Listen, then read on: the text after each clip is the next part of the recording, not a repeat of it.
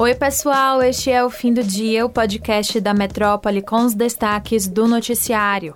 Está começando o episódio desta terça-feira, 14 de junho. Eu sou Luciana Freire e comigo na apresentação, Madson Souza. Oi, Mads. Oi, Lu. Olá, pessoal. Nosso primeiro destaque desta terça-feira é sobre o Imposto sobre Circulação de Mercadorias e Serviços, o ICMS. O Senado aprovou na noite desta segunda o projeto de lei complementar número 18, que limita as alíquotas do imposto incidente sobre combustíveis, gás natural, energia elétrica, comunicações e transporte coletivo. O projeto vai limitar a cobrança do imposto a uma faixa de 17% a 18%. O texto base foi aprovado por 65 votos a 12.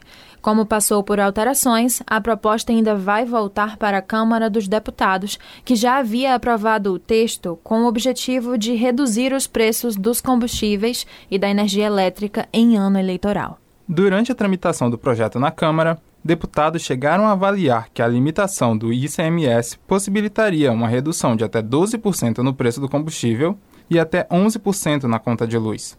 Resumindo, o projeto estabelece que combustíveis, energia elétrica, as comunicações e o transporte coletivo vão ser considerados bens e serviços essenciais. E isso faz com que os estados sejam proibidos de cobrar sobre esses itens uma taxa superior à alíquota geral do ICMS, que varia na taxa entre 17% e 18%.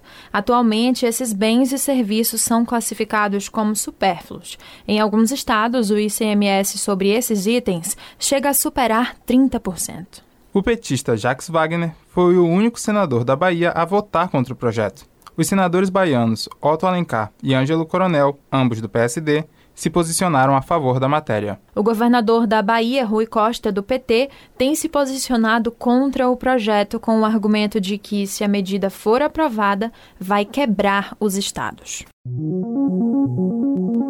O papo agora é política. O presidente Jair Bolsonaro, do PL, disse nesta segunda que fez um acordo com o ministro do Supremo Tribunal Federal, Alexandre de Moraes, no ano passado para que ele encerrasse o inquérito das fake news. Segundo Bolsonaro, o acordo foi firmado após as manifestações de 7 de setembro, quando ele aceitou divulgar uma declaração à nação, na qual recuava dos ataques feitos a Moraes. Perguntado por jornalistas se o acerto envolvia o encerramento do inquérito das fake news, Bolsonaro respondeu, aspas, envolvia sim. Em um ou dois meses ia botar um ponto final. Lamentavelmente, do outro lado não veio nada. E repetiu, lamentavelmente, fecha aspas. Em entrevista a Mário Kertes na Rádio Metrópole, o jornalista investigativo Guilherme Amado disse que Bolsonaro fez de tudo para instaurar o caos durante a pandemia da Covid-19. O colunista do site Metrópolis de Brasília afirmou ainda que Bolsonaro tinha todas as informações sobre a necessidade de vacina e que, mesmo assim, decidiu instaurar o caos. Amado também avaliou que hoje não há ambiente para um golpe de Estado no país, devido à falta de apoio internacional e também do empresariado. O jornalista lançou o livro Sem Máscara: O Governo Bolsonaro e a Aposta pelo Caos, em que conta mais do seu levantamento de fontes e informações, além de trazer elementos inéditos. A obra está à venda nas principais livrarias do país. E vocês podem conferir a entrevista completa no portal metro1.com.br. Investigadores do caso do desaparecimento do indigenista Bruno Pereira e do jornalista inglês Don Phillips afirmaram ao jornal Folha de São Paulo que novas evidências e provas reforçaram a possibilidade de que atividades legais de caça e pesca na região tem um envolvimento com o sumiço dos dois. A localização onde foram encontrados os pertences de Bruno e Dom é um dos indícios que reforçam a hipótese. Sobre anonimato, os investigadores revelaram que a motivação mais provável é o constante conflito entre pescadores ilegais e lideranças que atuam em defesa do território indígena. As investigações também desconfiam de um suposto financiamento da pesca e caça ilegal pelo narcotráfico na região um problema comum na fronteira do Brasil com Peru e Colômbia. Confirmada a hipótese, o caso terá natureza federal e vai passar a ser investigado somente pela PF. Os integrantes da Polícia Federal e da Polícia Civil no Amazonas disseram ainda que as investigações ampliaram o número de suspeitos. Mas ainda não forneceram os nomes dos novos suspeitos. Amarildo Oliveira, conhecido como Pelado, já foi preso em Atalaia do Norte, no Amazonas, por possível envolvimento no desaparecimento. Depois de se recusar a dançar forró com um homem desconhecido, uma advogada foi agredida com socos durante a festa dos caminhoneiros no município de Itabaiana, em Sergipe. O caso aconteceu na madrugada desta segunda-feira.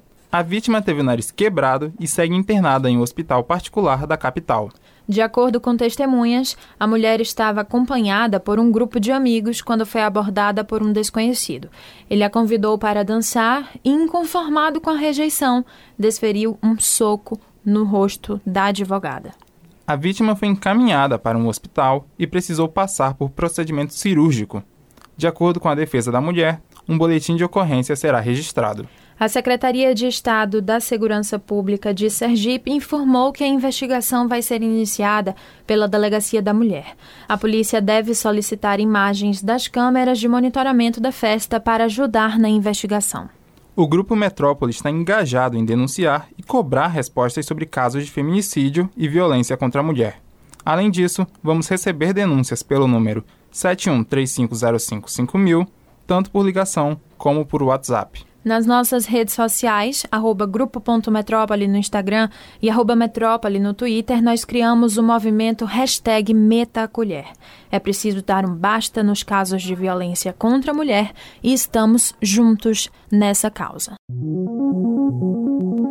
O episódio de hoje fica por aqui, mas se você quiser ter acesso a essas e outras notícias, é só entrar no metro1.com.br e se manter informado.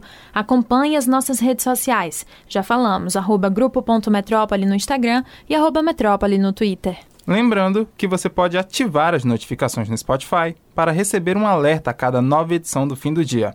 Até o próximo episódio. Valeu, Lu! Tchau, Mads. Tchau, pessoal. Até a próxima.